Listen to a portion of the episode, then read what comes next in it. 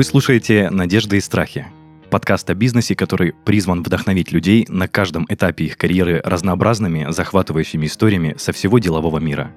Меня зовут Денис Беседин, я бывший владелец франшизы маркетингового агентства, и каждый выпуск ко мне приходят предприниматели и рассказывают, что за история стоит за их бизнесом.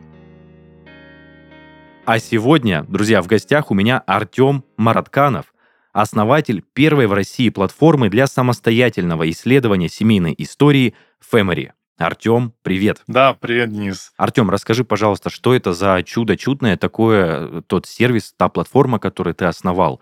А, расскажи сначала, чем конкретно да, занимается твой проект. У меня своя IT-компания, и мы создали сервис, где в онлайне люди могут строить свое древо. Сами вносят персоны, фотографии, документы, приглашают родственников, родственники залетают в сервис, пишут про себя, добавляют своих родственников, приглашают еще родственников, другие родственники приглашают еще родственников. Дальше случаются пересечения, которые ищет сам сервис. Пользователям показывают пересечения, и пользователи находят друг друга. Такая генеалогическая социальная сеть, где дальние родственники могут найти своих родственников и собственно, с ними пообщаться, начать строить вместе древо, не знаю, ходить в гости, ездить, путешествовать, что-то еще делать. Мы сервис запустили в конце прошлого года и достаточно активно растем. Слушай, прикольно. Я правильно понимаю, то есть э, ваш код, ваша программа автоматически подбирает возможных родственников, как бы это ни звучало, да? То есть э, есть родственник с одной стороны, есть родственник с другой стороны. По пересечениям как бы условно подходит еще один третий человек в это древо и предлагается этого человека, грубо говоря, да, пригласить, и связаться с ним и так далее и тому подобное. Да, примерно так. Только мы не родственниками оперируем, а все-таки семьями. То есть семейная пара, семейная пара с детьми, чтобы ошибок не было на данном этапе. Поэтому одного человека сложно будет найти. Семейная пара в одном древе совпадает с семейной парой в другом древе, и пользователю первого древа сервис говорит, смотри, есть пересечение, иди пообщайся. И таким образом люди могут познакомиться, если у них общие родственники или предки в древе, значит, скорее всего, они родственники. Блин, прикольно. Реально интересный, я не знаю, а, алгоритм, который все это подбирает. И у меня, знаешь, сразу встречный вопрос. А по образованию ты кто? Вот как у тебя сложилась такая идея, что на основании IT-технологии можно сделать вот такую штуку? Ну, у меня получается, наверное, три образования, и все такие не по своей воле, что ли. Наверное, даже так. Да ладно, то, то есть, ну, на, навязанные, грубо говоря, да? А, спонтанные, случайные. Наверное, будет первое так. Я получил Бауманское образование, Бауманский университет, я инженер, но по специальности ни одного дня не работал. При этом я 15 лет занимаюсь архивами, документами, интервьюем родственников, э, составляем деревья. То есть я достаточно неплохо ориентируюсь в истории России, в архивном деле. И третье образование — это все-таки предприниматель. Я, поскольку работал с а, большими крупными предпринимателями, работаю, то я у них учился. То есть мой такой MBA, который я получал не в ВУЗе, а в реальной жизни, работая с реальными крупными предпринимателями, у которых там заводы, пароходы, штаты по 30, 40, 50 тысяч сотрудников. И когда ты с ними напрямую общаешься, много-много лет, я 15 лет общаюсь, работаю, то, соответственно, волей-неволей знания и навыки какие-то, и какая-то информация просто прилипает автоматом. Ну, то есть я правильно понимаю, что все вот эти 15 лет ты говорил, ты разрабатывал древо каких-то семей, скажем так, не только, наверное, в России. То есть ты знаешь там родословную Николая II, условно говоря. Я 15 лет шел к IT-проекту. То есть э, все началось с того, что я хотел, захотел папе сделать подарок.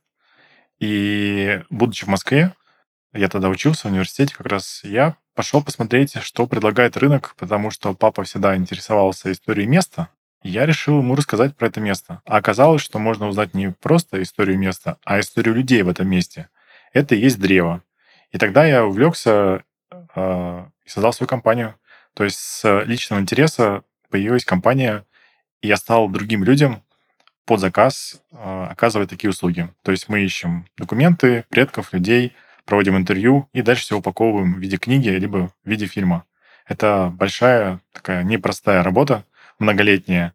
И вот спустя там почти там 15 лет а, я понял, что все-таки не могу помочь всем, а хочу как можно больше людей, чтобы начали этим заниматься, поэтому решили пойти в IT-платформу.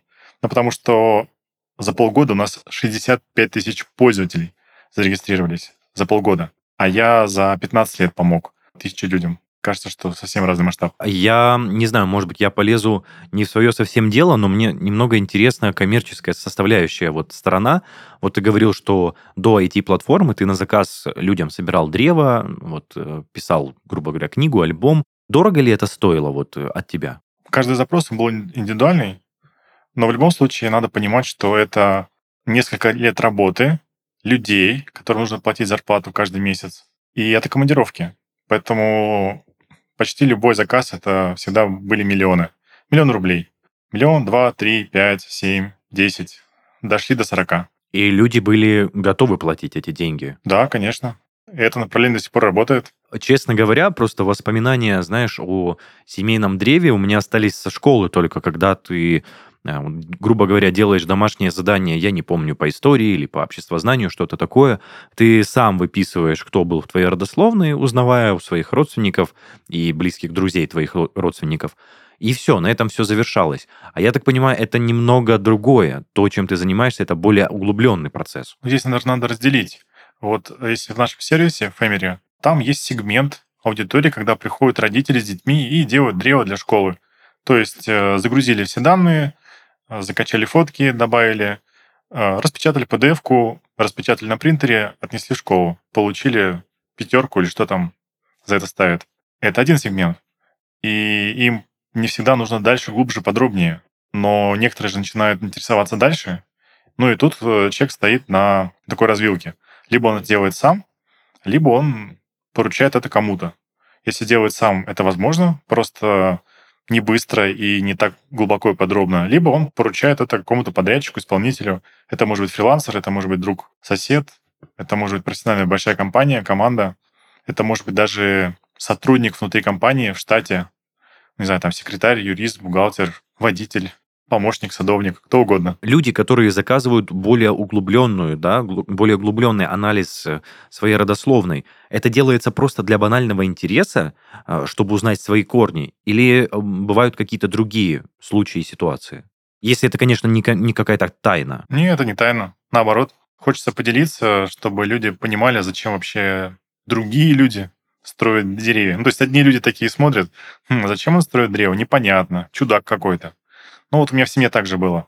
То есть папа так более-менее понимает, поддерживает и каждый документ со мной прочитывает, который я находил. А мама такая, ну, занимаешься ты чем-то странным и непонятным. Ты, конечно, занимайся, но это странное дело. Поэтому для чего люди делают? Очень хороший вопрос. Нет единого ответа, но примерно так. А, кто-то хочет узнать свое происхождение, э, чтобы рассказать детям. Или чтобы лучше понять себя или найти какие-то закономерности, которые происходили в семье, которые на него повлияли. Кто-то достаточно просто берет и делает подарок старшему поколению, ну или на свадьбу детям, или на 80 лет бабушке.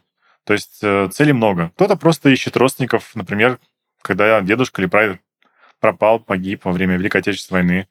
Или есть в семье семейная легенда, ну, например, там вот в 60-е годы рассказывали, что приходило какое-то письмо из-за границы, но его тут же сожгли.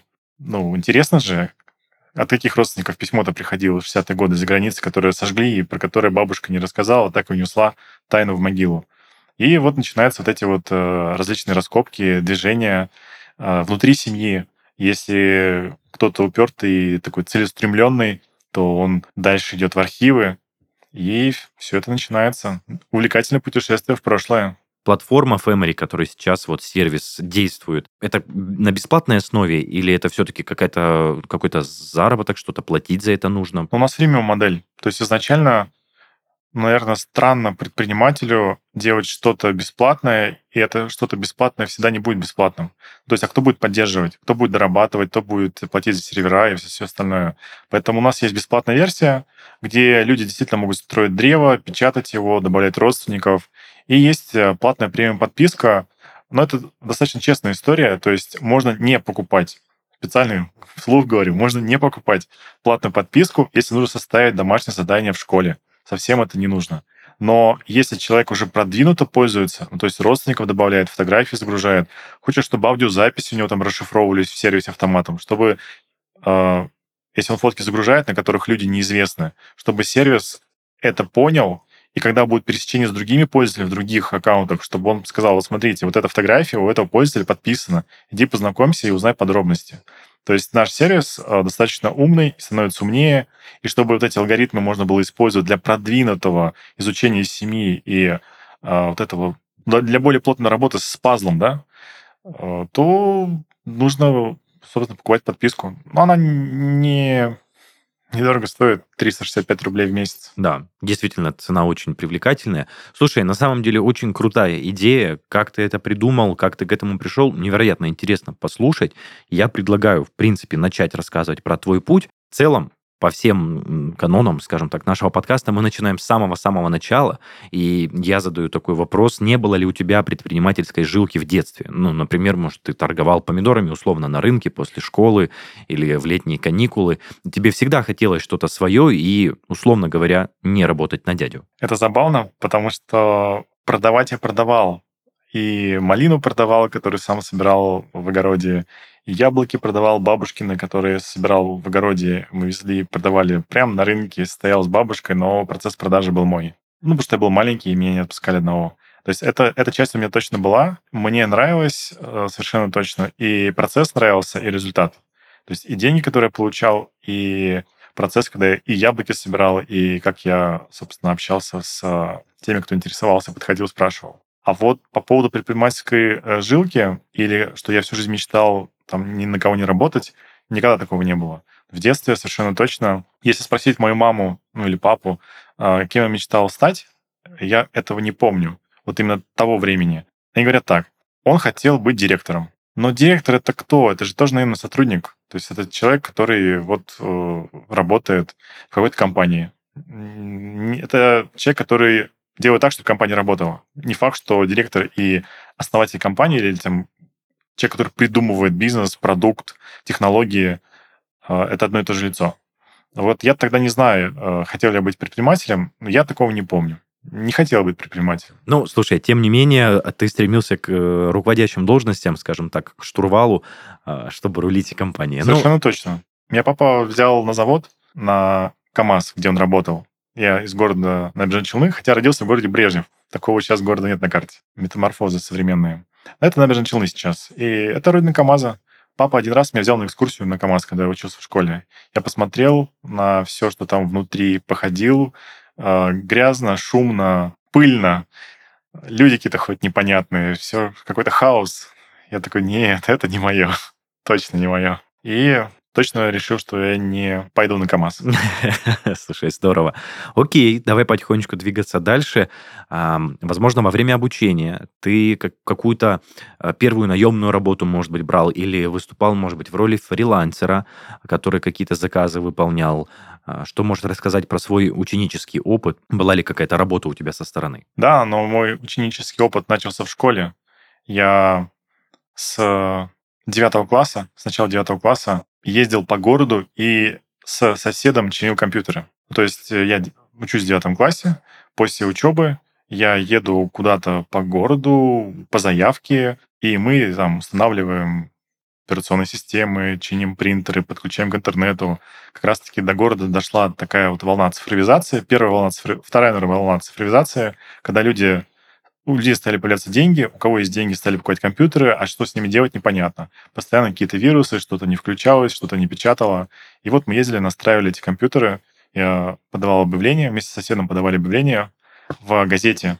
Были всего два объявления в газете были, было наше, и еще кто-то подавал. Больше не было объявлений с услугами по ремонту, починки и настройки компьютеров. Это были мои первые деньги, это было, получается, в девятом классе. Я так понимаю, это что-то спонтанное было, о каком-то бизнес-плане, конечно же, не может идти речи. Вы просто захотели попробовать, вы в этом разбирались. Э, ну, знаешь ли, э, тоже в девятом классе додуматься подать объявление в газету, это как-никак маркетинг, какой-никакой. Да, я деньги у мамы занимал. За половину объявления заплатил я, за половину заплатил сосед. Но сосед в это время уже закончил школу и учился в ВУЗе, а я еще учился в школе. И да, мне было это очень интересно. Мне интересовали компьютеры, а, как железо, так и программы, и поэтому я кайфовал. А еще за это деньги платили. Причем платили хорошие деньги, потому что всего два объявления в газете. Мы не то чтобы поставили большие ценники, но выбора не было. да и у людей деньги были, потому что у них хватило денег на компьютеры, компьютеры стоили дорого, и они достаточно хорошо платили. Еще чаевые давали, и на машине подвозили. Ну, то есть вообще было шикарно. Блин, прикольно. Очень тоже хочется, знаешь, подробно спросить, много ли заработали, не помнишь, там, может, какая-то покупка была крупная э, в те годы? Ну, я по тем временам достаточно неплохо заработал, но я не мог работать постоянно, я учился. Сосед как раз-таки, который учился в университете, он зарабатывал больше и посвящал этому больше времени. Я зарабатывал меньше, но я купил классный фотоаппарат, прям из Японии заказывал весь 11 класс, потом фотографировал. У меня 10 тысяч фотографий а, за 11 класс, которые я сделал, ну, там, всю школу переснял по несколько раз. И много всякой техники покупал себе. Ну, то есть я деньги не копил, я их э, вкладывал в эти же компьютеры. Техника, диски, там, что там только не было. Все передовое заказывал из Москвы. Слушай, звучит здорово. Ну, мне кажется, как раз-таки вот она и начала проявляться предпринимательская жилка, когда ты на своих навыках начал зарабатывать деньги. Но это фриланс в чистом виде вот современный фрилансер, он что, он работает сам на себя, получает деньги, потом их тратит по своему усмотрению. Вот так же я действовал. Да, безусловно, согласен с тобой. Окей, а если двигаться дальше, уже в студенческие годы? А в студенческие годы я приехал в Москву, у меня нету родственников, знакомых, нет возможности у родителей, наверное, так сказать, оплачивать все мои запросы, которые у меня были. И поэтому все, что я хотел, мне пришлось зарабатывать деньги, и я попробовал много чего, как, как любой студент начиная от промоутера в каких-то странных костюмах. Самое странное, наверное, ходил в коробке. В коробке из-под обуви, когда открывался магазин, открывался магазин Тервалина где-то в Подмосковье, я ходил в коробке. Некоторые ребята меня там постоянно там толкали. Потому что, ну, это же классно. Ну, как, как, как можно пройти мимо коробки, в человек и не толкнуть эту коробку. Еще можешь, пожалуйста, обратить внимание на то, на кого все-таки ты учился? Вот первое образование ты получал, какая это была специализация? Гидравлика. Гидравлика и, ну, то есть инженерия, ты был инженером. Да, это гидравлика, гидроприводы, гидропневмомашины, гидропневмоавтоматика. Даже сложно выговорить. То есть это гидравлика, на самом деле, она очень популярна, она есть практически везде, э, но я не работал по специальности. Это был, как ты говорил, ну, не особо твой выбор, скажем так. Мой выбор был Бауманки как э, крутого, важного и значимого вуза в стране, диплом которого котируется в России и даже где-то за рубежом. Но сама специальность, э, по сути, была та, куда хватило баллы на самом-то деле чтобы я поступил и мог учиться. Окей, хорошо, давай тогда перейдем сразу к периоду после твоего обучения. А, работал ли ты по найму? вот в своей жизни? Маленькие работы, небольшие, поэтому фактически нет. Ну, вообще, где-то были какие-то проекты, но фактически нет. Ну, то есть официально трудоустроенным, там, в трудовой книжке записи ты не имел? Не, не имел. Трудовую книжку я завел сам себе почти там 15 лет назад. Ну и так в одном месте работаю.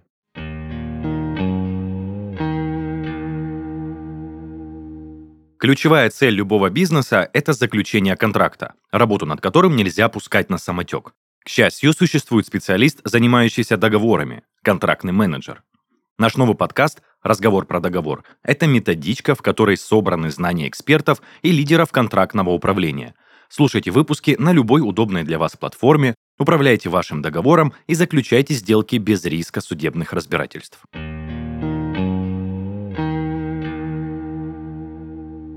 Артем, расскажи, пожалуйста, как развивались события дальше после того, как ты закончил обучение, и чем ты, собственно, начал заниматься, то есть как ты понял, что тебя а ты тяготишь э, к истории семейного древа, что ты бы хотел на этом построить бизнес и помогать людям именно в этом плане. А вот здесь очень интересная история. Наверное, так должно было случиться, но это было неосознанно. То есть мне, получается, 20 лет, я студент университета, и я решил папе сделать подарок. Есть такая картинка в моей голове. Мы, когда жили в Челнах, я жил с родителями, у меня папа рыбак, и мы постоянно ездили на дачу, с дачи брали лодку, весла, снасти и по Каме, по реке Каме плыли на острова рыбачить. И вот гребли долго. А если ветер еще в лицо, да, там, ну, то есть в нос, э, то еще дольше гребли. И папа рассказывал разные истории про родственников, про предков. Э, я их не помнил. Но запомнил, что как он показывал на гору. Говорит, вот, Артем, видишь гора? Под горой говорит, деревня, такая краси... с красивым названием Дубовая грива. Там наши предки, оттуда мы родом. Но построили Нижнекамскую ГЭС, и э, река разлилась, населенный пункт затопило. И вот папа мне эту историю рассказывал много-много раз. Я ее хорошо запомнил. И когда я был в Москве, я Решил папе сделать подарок, про эту деревню узнать побольше информации. Подумал, что, ну, есть какие-то архивы, наверное, ну, есть какие-то специалисты, есть какие-то историки. Я же в Москве, в главном центре научном российском. Сейчас найду кого-то. И когда я стал искать, оказалось, вот, что можно не просто историю места узнать, а узнать историю людей в этом месте. И это как раз-таки называется древом. И вот так я с собственного интереса, с подарка папе, я э, попал в эту сферу, ну, дальше все быстро закрутилось. Э, буквально там в течение полугода у меня уже была компания, сайт, э, какие-то первичные бизнес-процессы, э, маркетинг достаточно на тот момент агрессивный и самый крутой, который в нашей сфере был. Клиенты появились, команда, сотрудники, офис, потом второй в Питере. То есть все очень быстро, в течение буквально там первого полгода. А как же зарождение идеи, да? Возможно, у тебя был какой-то партнер, может быть, ты как-то вынашивал эту идею очень долго, и ты понял, что вот это именно то направление. Можешь чуть-чуть на этом заострить внимание побольше? Конечно, но и тогда, и сейчас так же случилось. То есть подарок папе я отложил. Ну, потому что мои друзья, знакомые сказали, слушай, ну вот мне надо свидетельство восстановить. Там в Казахстане родилась, сейчас живу в Москве, а как это сделать? Свидетельство рождения. Надо там найти какие документы там на могилу там оформляют от наследства. Ну, то есть какие-то такие простые запросы. Кто-то там погиб, пропал без вести. Помоги, подскажи. И знакомые, друзья стали обращаться с мелкими запросами. Я им помог. Как помог? Фрилансеры. Я нашел фрилансеров. Фрилансеры помогли моим друзьям, знакомым. Я посмотрел на весь процесс, как бы ничего, естественно, это не заработал. А вот уже их друзьям, знакомым стал продавать. И тут же сделал быстро сайт, э, пошел искать клиентов, понял, что здесь может быть такая достаточно интересная, перспективная тема, сфера. Ну и так это все увлеклось. Увлекло и подарок папе отложил. Так же, как и сейчас. То есть начал про подарок папе, сразу переключился на бизнес. Тогда то же самое. Начал с подарка папе, подарок пришлось отложить, и подарок я доделал в том виде, который я хотел, только в тринадцатом году. То есть, если я начал в девятом, там даже в восьмом, восьмом, с восьмого, то в тринадцатом только появился подарок. Слушай, а просто тоже человеческий интерес. А папу впечатлила работа, которую ты провел, и был ли он рад? Да. И я поступил по-другому. Я сделал две книги и подарил на 30 лет свадьбы своим родителям. Одна книга про папу, вторая книга про, про родственников и предков мамы, они визуально были две одинаковые, одного размера, такой двухтомник. И мама плакала, э, да, родителям понравилось. Это очень необычный подарок. Это в целом очень необычная деятельность. Я признаюсь честно, что ты первый гость, который занимается чем-то подобным. Э, действительно интересно слушать. Это что-то крайне нетипичное. Это не торговля. Это я даже, наверное, не могу назвать услугами. Это действительно немного какой-то другой уровень.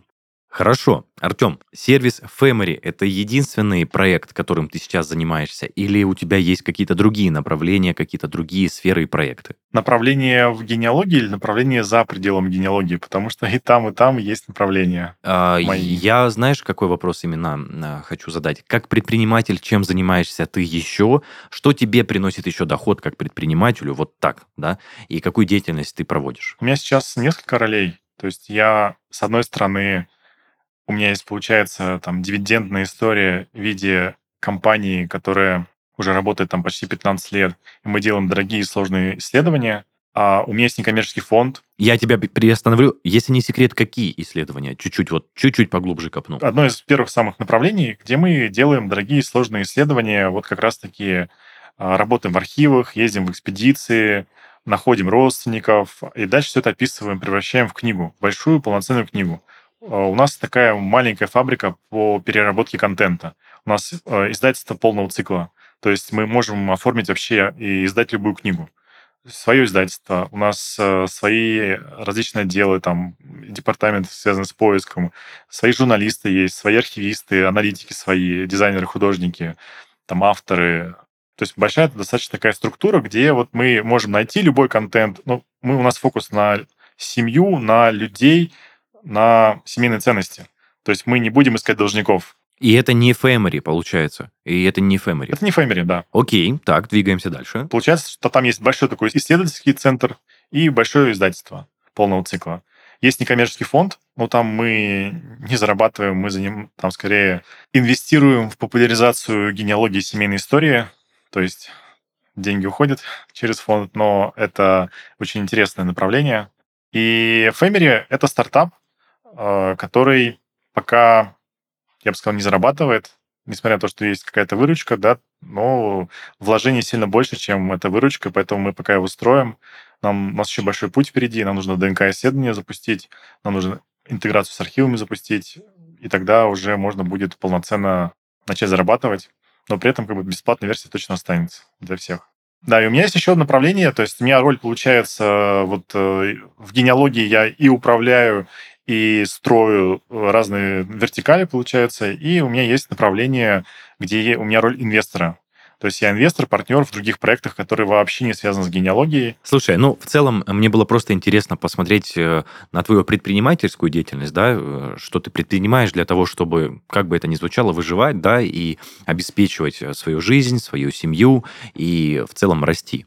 Артем, не было ли у тебя никогда желания, ну, скажем так, сменить вектор своего направления, вектор своего развития, движения и в целом э, бизнеса, карьеры Э, не было ли таких моментов, когда какая-то черная полоса наступала, что никакого дохода не поступало с проектов, не было клиентов, тебе в целом показалось это, возможно, неинтересным? Черные полосы были, мне кажется, у всех настоящих предпринимателей есть э, разные взлеты и падения. Падения были, бросать точно не планировал в те моменты. Хотя были моменты, когда хотелось бросить, или хотелось... Были моменты, когда чуть не продал.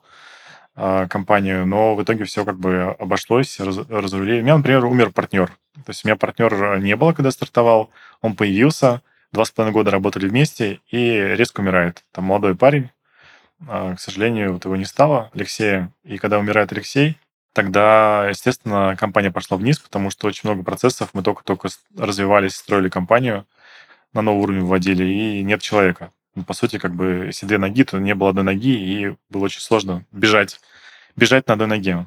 Поэтому движение замедлилось, и даже было такое достаточно сильное падение. И в, даже в эти моменты все-таки я верил в то, что есть перспективы, и это будет востребовано. И это востребовано. Спасибо за этот ответ тоже, за достаточно откровенный. Артем, а что ты скажешь по поводу найма сотрудников? То есть, я так понимаю, изначально была команда, то есть команда единомышленников, которая была готова работать с тобой, скажем так, э, в тандеме.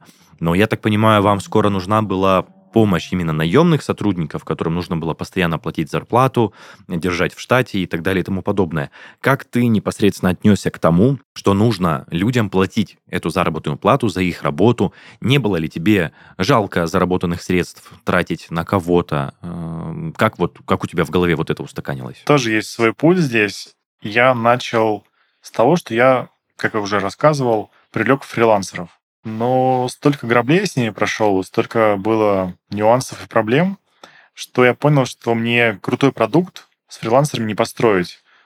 Сроки — это меньше из бед. То есть не, не выдержали сроки, ладно, можно перенести. У нас и так они там многолетние. Качество.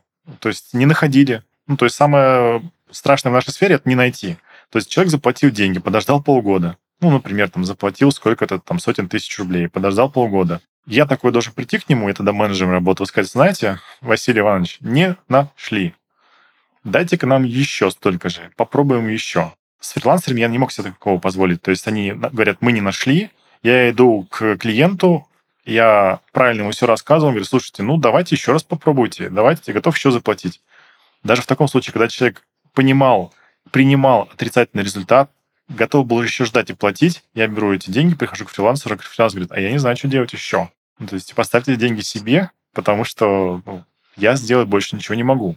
Вот это было самое сложное. То есть когда у меня были деньги, когда у меня были клиенты, но фрилансеры просто, попробовав один раз, второй раз уже не могли ну, продолжить, потому что они же не нашли, они не знают, что делать.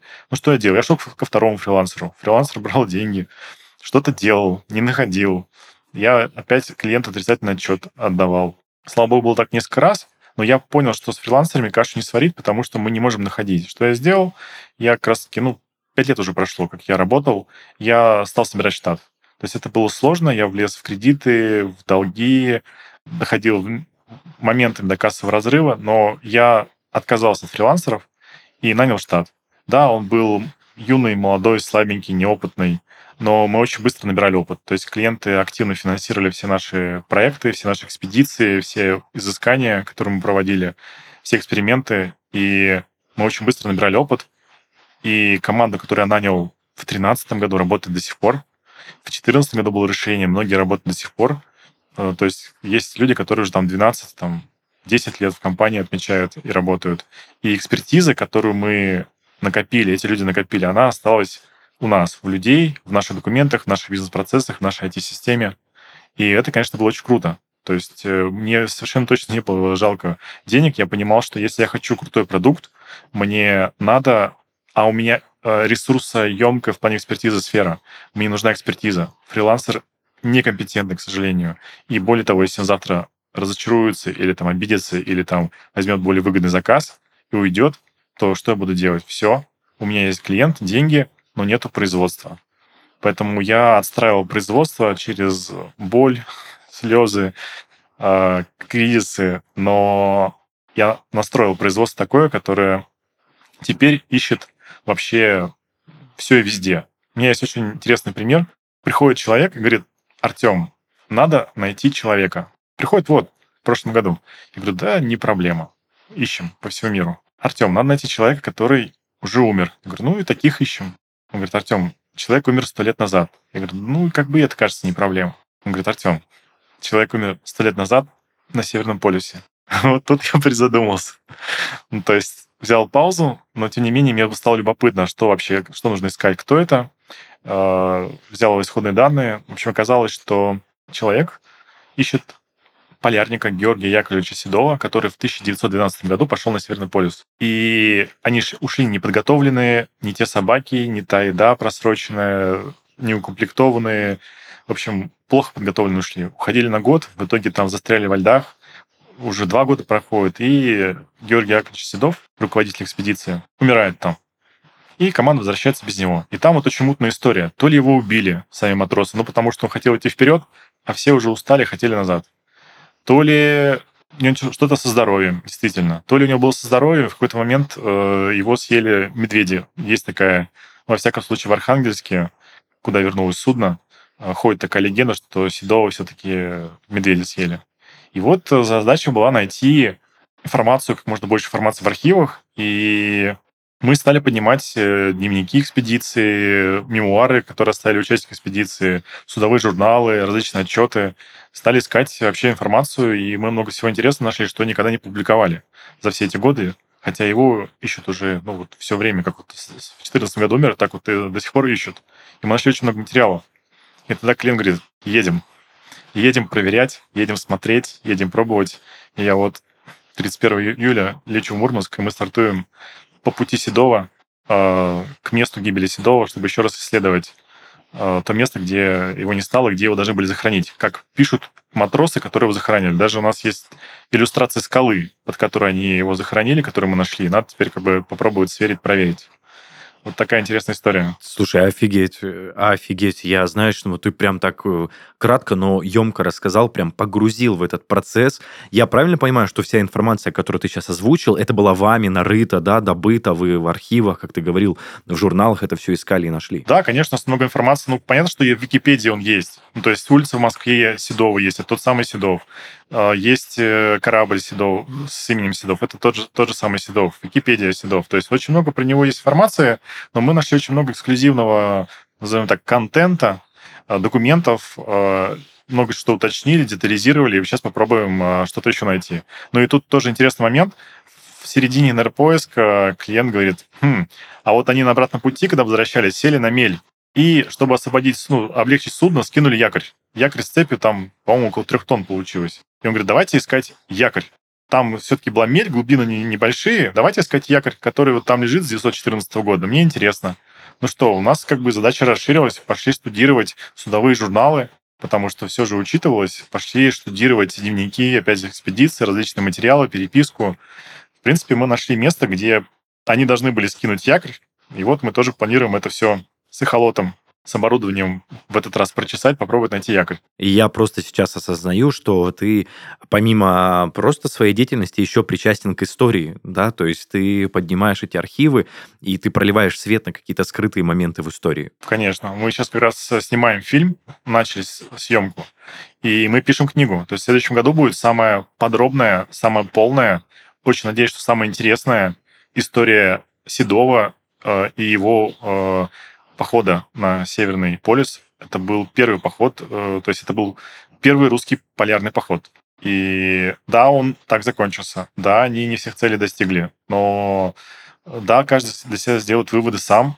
Э, это что, отвага или это глупость, э, потому что там очень много разных спорных моментов. Каждый вывод сделать сам. Мы хотим отдать материалы, которые хранят российские архивы, и которые мы нашли, мы их систематизировали, оформим, и очень надеюсь, что дожмем этот вопрос, и в следующем году сделаем книгу.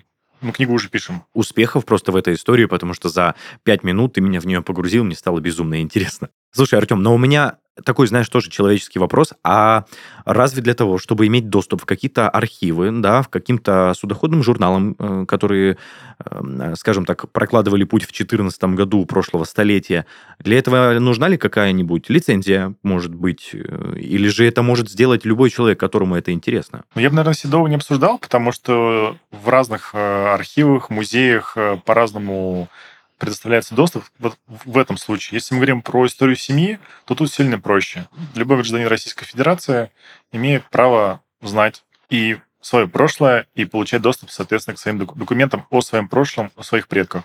Ну, я очень упростил, но примерно так. То есть есть сотни архивов по всей стране, я могу приехать в читальный зал, я могу онлайн, если есть онлайн читальный зал, зарегистрироваться через госуслуги, получить доступ, начать смотреть. То есть доступ есть, у каждого гражданина РФ. Если мы говорим про дореволюционный период, в советском периоде есть нюансы. То есть я могу искать информацию о своих родственниках. И если я обращаюсь э, в архив, ну, например, архив ЗАГС, я, у меня бабушка жива, я хочу ее свидетельство о рождении получить. Нет, мне по закону не дадут, и мы его не получим. Но мы можем получить свидетельство о рождении моей бабушки в случае, если моя бабушка напишет доверенность на меня. У меня есть доверенность, я подтверждаю родство с бабушкой, я получаю документы о своей бабушке. Поэтому доверенность, подтверждение родства, э, легальные намерения, тоже важный момент, и, э, собственно, удача точно будет нашей такой тоже легкий экскурс в небольшую операционку вашей деятельности. Я так понимаю, вы с каждым клиентом заключаете договор, оформляете доверенность и можете начинать работать. Да, конечно. Если, если мы говорим про направление, где ручная работа, то там э, все как раз-таки полностью ручная работа. А если в сервисе Family, то мы не знаем клиентов. Их 65 тысяч, они заходят, регистрируются, строят свои деревья, приглашают родственников, мы никого не знаем. Мы некоторых знаем, кто пишет техподдержку с какими-то идеями или вопросами. Всех остальных мы не знаем. Они со всего мира регистрируются. Ну, как правило, русскоговорящие. Но все равно это очень круто, это очень масштабно звучит. Слушай, Артем, мы, в принципе, потихонечку подходим к завершению нашего подкаста. У меня есть э, стандартная, скажем так, традиционная рубрика. Я задаю вопрос, связанный с тем, что что предприниматель, что конкретно гость, ты можешь посоветовать начинающим предпринимателям, вот топ-3 совета лично от тебя, чтобы дело предпринимателя процветало и развивалось? Этого отдельная встреча для этого нужна на самом-то деле. Ну, видишь, это такой краткий кусочек, где каждый совет такой емкий, лаконичный и конкретно эксклюзивно от тебя. Ну, я из тех людей, кто всегда советует не останавливаться. Если что-то нравится, прет, что-то, кто-то во что-то верит, не останавливаться. Причем это же не только про бизнес. Это и про путешествия, и про личную жизнь. Ну, то есть, если ну, я верю там своему мужчине или женщине, или мужу, жене, и меня прет от этого человека, то почему я должен отказываться? Ну, надо не останавливаться до самого последнего момента. Ну, где разумно, как бы там есть, есть риски для жизни, есть риски для чего-то, там надо смотреть. Поэтому я за то, чтобы максимально не останавливаться, если как бы от этого прет, и есть в этом какая-то там э, целесообразность. И я вот как раз сам такой. И поиски мы также организовываем. То есть если есть целесообразность, мы идем до конца. Пока, пока не найдем. Как правило, пока не найдем. Если мы нашли, то все, можно останавливаться. Но пока не найдем, идем. И вот у нас в командировке отправляется сотрудник, не находит. Это не значит, что мы заканчиваем. Это просто едет следующий сотрудник, более крутой, компетентный, более мощный, более дорогой, туда же, смотрит то же самое, находит чуть больше. Если и он не решает задачу, едет третий, пока не найдем. Поэтому я за то, и везде и со всеми это обсуждаю, что за то, чтобы не останавливаться, не сдаваться. Потому что как раз-таки, на мой взгляд, что те успехи, которые мы наблюдаем, это как раз-таки тот небольшой процент людей, которые не остановились. Все остальные остановились. Поэтому если остальные остановятся, а я буду чуть дольше идти, то, в принципе, я должен быть ближе к успеху. Вторая мысль — это команда. У меня никогда не было производства. У меня есть там направление, которое вообще не связано с генеалогией, где я партнер, инвестор. Там тоже люди. Много разных людей. То есть у меня там в сумме сейчас, наверное, взять все компании, там человек 600-700 работает которые как бы, ко мне имеют отношение, это люди. У меня нету станков, нету производства, нету карьеров или нефтяной вышки. У меня есть люди. И вот то, как будут люди себя чувствовать, то, как они будут подобраны, то, как они будут заряжены, то, как они будут смотреть на общую цель, э, это будет определять. Определять скорость достижения этой цели, определять э, ресурсы, определять результат, продукт, клиентский опыт, все что угодно. Люди, на мой взгляд, это очень крутой ресурс. И мне кажется, я научился в этом как раз разбираться, э, как собирать команды, как их... Я говорю, научился, кажется, потому что у моих клиентов 30 тысяч сотрудников, 50 тысяч сотрудников. Есть клиенты, у которых 120 тысяч сотрудников. Вот как они это делают, Понятно, что они не в операционке в моменте сейчас находятся, они уже вышли, и у них есть огромный э, пул топ-менеджеров, но все равно Совет очень простой. Правильно собирать команду. Ну, то есть уделять туда фокус, вкладываться в команду, то есть собирать, собирать как бы, ну, то есть звездную, там, звездную классную эту команду, которая вот именно э, затащит, не знаю, там, продвинет тот проект, продукт, э, запустит нужное направление. То есть именно обращать внимание на команду. Хорошо, как, как-то, вот, я не знаю, как правильно сформулировать, обращать внимание на команду и подбирать ее э, релевантную, да, мощную под э, конкретное направление. Третья мысль на самом деле у меня про удачу. То есть э, я верю в удачу. Я стараюсь разглядеть какие-то микроповороты или повороты, или вот э, какие-то закономерности, или ну, какой-то знак, э, который, или возможность, которую мне дает судьба, жизнь. И вот надо зацепиться, разглядеть. Я сейчас э, думаю, как это правильно сформулировать, но не проходить мимо э, того, что предлагает жизнь не обязательно, что надо брать и соглашаться с этим. Надо рассмотреть то, что дает, то есть не проходить мимо и рассмотреть то, что дает жизнь. Ну, рассмотреть, принять решение. Мое, не мое. Подходит, не подходит. Беру все, беру половину. Впрыгиваю, не впрыгиваю. Вот идея такая. Этого прям очень не хватает многим. У всех там таблички, бизнес-процессы, жесткий менеджмент, там закупки, все такое. А где вот э, возможность рассмотреть вот эти вот какие-то повороты, которые дает жизнь, судьба, знакомства, э, возможности. Многие их не замечают, проходят мимо и в итоге живут в операционке.